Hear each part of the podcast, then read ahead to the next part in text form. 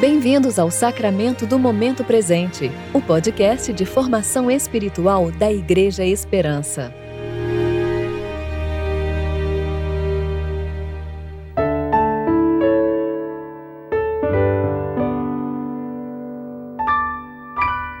Hoje é quinta-feira, 3 de fevereiro de 2022, tempo de preparação para o quinto domingo da Epifania.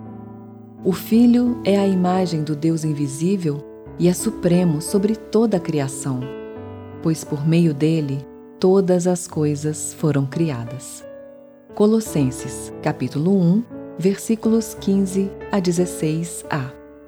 Eu sou Dani Braga e vou ler com vocês a reflexão de Regis Fontes referente a Atos, capítulo 9, versículos 19b a 25.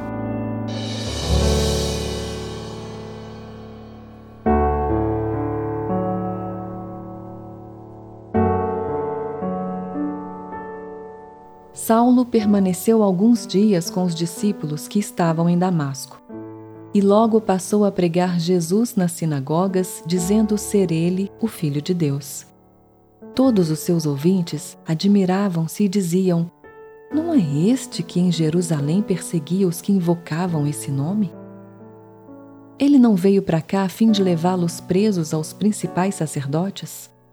Saulo, porém, fortalecia-se cada vez mais e confundia os judeus que habitavam em Damasco, provando que Jesus era o Cristo. Depois de muito tempo, os judeus entre si decidiram matá-lo. Mas os seus planos chegaram ao conhecimento de Saulo, e como vigiavam as portas da cidade dia e noite para tirar-lhe a vida, os discípulos, levando-o de noite, desceram-no pelo muro dentro de um cesto. Poucas cenas da Bíblia são tão conhecidas quanto a conversão de Paulo, o perseguidor da igreja que foi confrontado pelo próprio Cristo no caminho de Damasco. Aquele que julgava prestar um serviço a Deus quando perseguia os cristãos pela blasfêmia de atribuir a Cristo a glória devida somente a Deus. Qual não deve ter sido o susto de Paulo quando o próprio Jesus lhe aparece em glória tão refulgente que lhe cega as vistas, apresentando-se como aquele a quem Paulo perseguia. De forma dramática, Paulo aprendia que Cristo está vivo em glória e se identifica com os cristãos. Eu não sei se seria capaz de inventar uma história que virasse tanto a vida de alguém como esta. Tudo o que Paulo aprendera e ensinara com dedicação durante toda a sua vida desafiado instantaneamente. Tantas horas gastas em estudos e debates, tantas viagens de Tarso para Jerusalém, todo o status conquistado perante sua comunidade, todo o respeito dos pares. Tudo, tudo agora precisaria ser revisto e julgado pela luz do Cristo vivo. Pensando nisso, eu não sei a resposta correta para a pergunta feita pelos discípulos e judeus de Damasco. Não é este que em Jerusalém perseguia os que invocavam esse nome? Por um lado, sim, eles estavam diante do mesmo homem que saíra de Jerusalém dias antes. Por fora, tudo parecia igual. Por outro lado, quem poderia negar que um homem que tenha tido um encontro com o Senhor e tido as fundações de sua vida reviradas, não é uma outra pessoa. Definitivamente estaremos corretos se respondermos que não. Esse não era o mesmo homem. Ele não se comporta mais como o mesmo. Não fala mais como seu antigo eu. Não defende as mesmas ideias, não lê as Escrituras da mesma forma mas agora vê Jesus em cada página delas.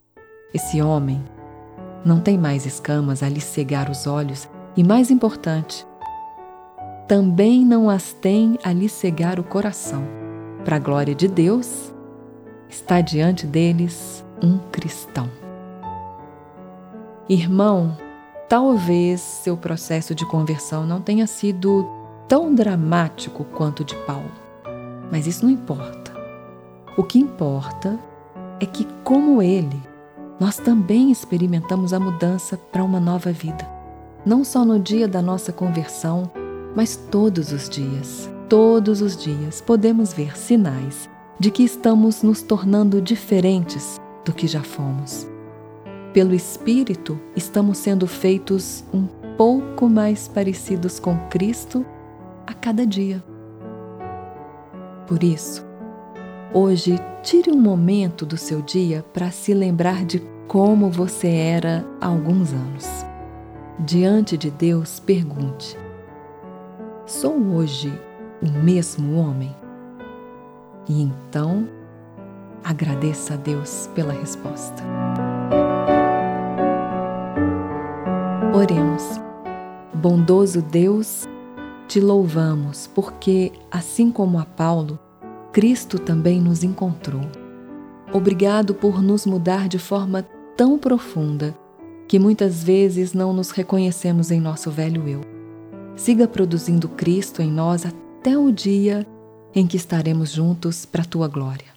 Te pedimos no nome de Jesus, a quem já perseguimos. Amém.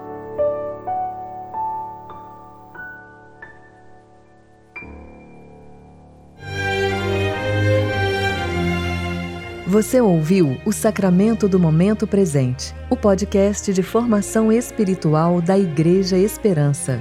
Que a palavra de Deus habite ricamente em seu coração e preencha sua vida com sabedoria.